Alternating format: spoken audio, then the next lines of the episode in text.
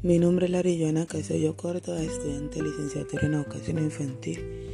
en la institución universitaria Antonio José Camacho. El día de hoy quiero presentarle el ensayo que realicé de Funes en Memorioso, ensayo titulado La capacidad de pensar.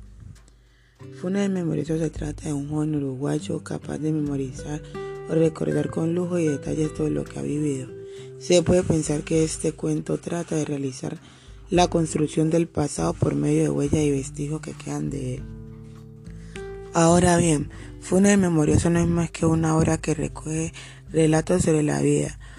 Como afirma Borges, Funes, quien era un muchacho mentado por alguna rareza, como la de no darse con nadie y la de saber siempre la hora como un reloj.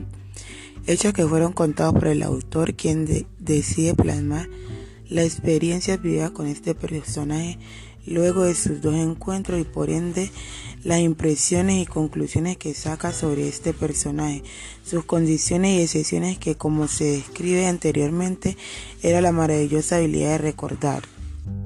Como afirma García Sevilla Juliana, memoria es una capacidad que posee nuestra mente para codificar,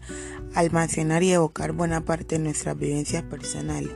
y la información que recibimos a lo largo de nuestra vida aspecto que hoy nos ha llevado a evocar por medio de este escrito la historia de Funes contada por José Luis Borges, que fue un gran escritor de cuentos, ensayos y poema argentino, el cual nos ha dejado en la historia el maravilloso cuento de Funes el Memorioso.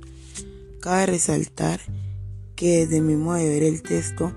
Funes el Memorioso muestra al protagonista de esta historia como una especie de máquina capaz de almacenar todo a su alrededor, ya que luego de su accidente, ésta se transforma totalmente y es capaz de admitir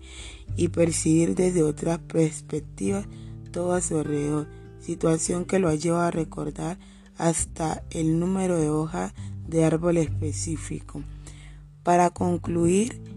la memoria interpreta hechos que quedan del pasado ya que por esta condición él tiene que darle otro significado a las cosas.